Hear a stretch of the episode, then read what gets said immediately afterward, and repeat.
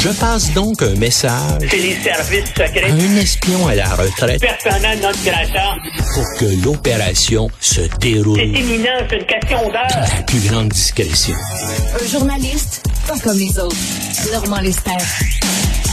Alors, c'est quoi cette histoire, Normand? Il paraît que le chef là, des mercenaires du groupe Wagner, qui est associé à la Russie, hein, qui est envoyé par Poutine pour mener son combat, là, ça a l'air que quoi, il a viré son capot de bord puis il était en train d'aider les Ukrainiens. C'est quoi cette histoire-là? En tout cas, ça fait partie des documents qui ont été révélés par euh, le Washington Post. Tu sais, les, les documents que le jeune commis au renseignement des États-Unis a mis euh, sur, sur un site euh, euh, Internet Oui. là, pour de, euh, de jeux de guerre pendant des mois sans que le contre-espionnage américain ne s'aperçoive de rien. Et puis donc, il y a des littéralement plus d'une centaine de documents ultra secrets américains là, qui ont été répandus euh, sur le net. Et il y a un de ces documents-là qui indique que Prigogine, le chef là, du groupe de mercenaires Wagner, aurait approché les services secrets ukrainiens pour leur donner des façons de euh, euh, d'attaquer les troupes russes afin bien sûr que son groupe de mercenaires euh, Wagner là, euh, euh, réussissent eux autres à, à conserver euh, les euh, euh, les places qu'ils ont conquises. Maintenant, moi, je me dis, ben, premièrement, on vit dans une situation tellement bizarre en Irak que c'est possible que ce soit vrai. C'est quand même quelque chose, hein. L'armée russe, c'est l'armée qui a vaincu les nazis en 1945. C'est c'est une des armées les plus puissantes du monde. Et là, le fer de lance de cette armée-là, c'est un groupe de mercenaires en partie recrutés parmi des, euh, euh, des prisonniers, euh, dans, et puis donc des criminels dans des prisons russes. On lui dit tu combats six mois euh, Wagner et puis ensuite de ça tu vas avoir la liberté.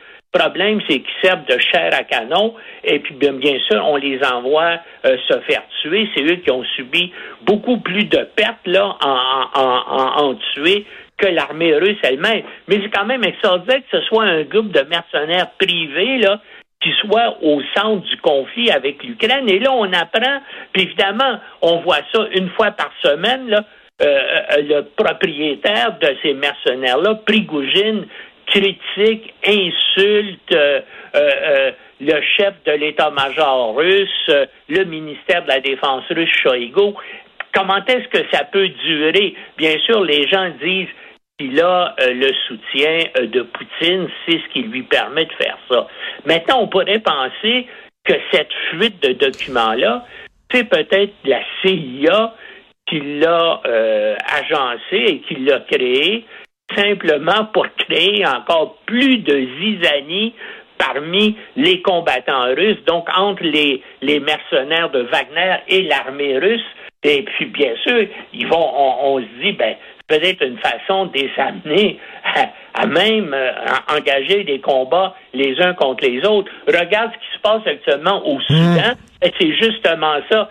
C'est un groupe de, euh, de paramilitaires, là, de, de mercenaires qui a été créé et qui veut maintenant remplacer à la tête de l'État soudanais la, euh, l'armée du Soudan qui a pris le pouvoir il y a deux ans. Est-ce que Prigogine veut faire ça avec Poutine? En tout cas, ça va aller très mal, d'autant plus que tu sais, euh, d'ici une semaine, d'ici quelques semaines, il va y avoir l'offensive générale des Ukrainiens pour chasser les Russes complètement de leur territoire. Alors, les Russes sont pas dans une très très bonne situation, ben ils chicanent entre eux comme on le voit. En plus de ça, ils sont mal armés, ils sont démoralisés et c'est très possible donc que les Ukrainiens fassent des, euh, des progrès extrêmement importants et qu'on assiste peut-être à une débandade de, l'armée russe, comme on a assisté là euh, euh, durant la Première Guerre mondiale, hein, et c'est un peu ça qui, à l'époque, donc, a entraîné la chute du régime euh, tsariste, puis la prise du pouvoir Mm. euh, des communistes quand l'armée Mm. euh, tsariste s'est effondrée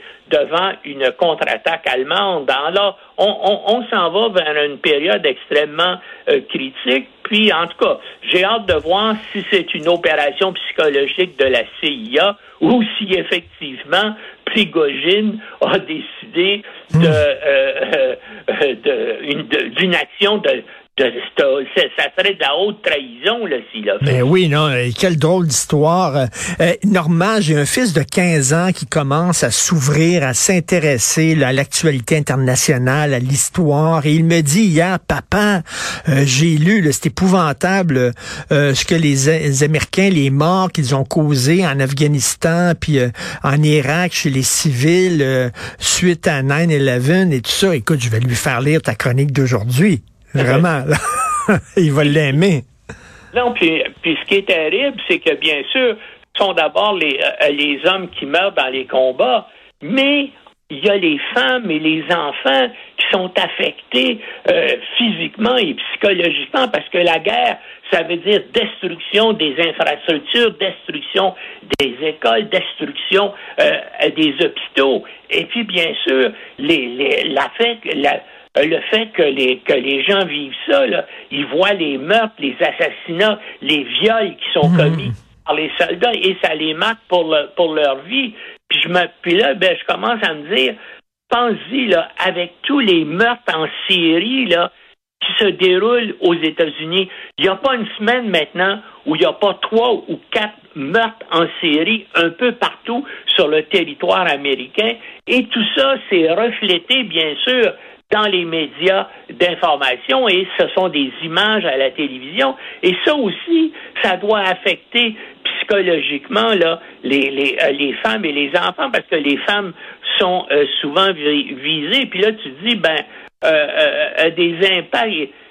C'est des impacts un peu comme des impacts de, de violence guerrière. Et donc, ça va avoir une influence continue, ça, sur la mentalité américaine, d'autant plus qu'on voit vraiment pas comment ça ne peut pas continuer là, à, à, à, à, s'accroître ce problème-là des tueries de masse.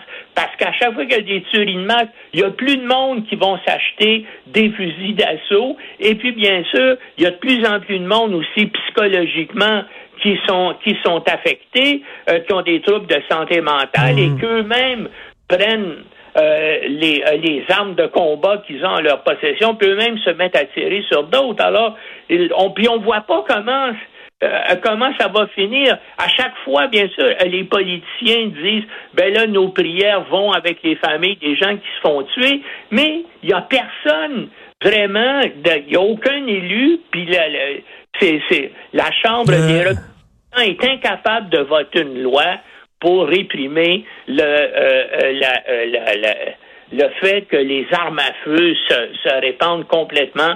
Hein, c'est, euh, un problème. C'est un problème social, c'est un problème de santé mentale aux États-Unis. Écoute, une guerre, hein, c'est un, un cadeau là, pour les tueurs en série, là, puis les gens amateurs d'armes à feu. Euh, donc, un texte à lire, les guerres, les femmes et les enfants d'abord. Merci beaucoup, Normand. Bonne journée. Bonne journée.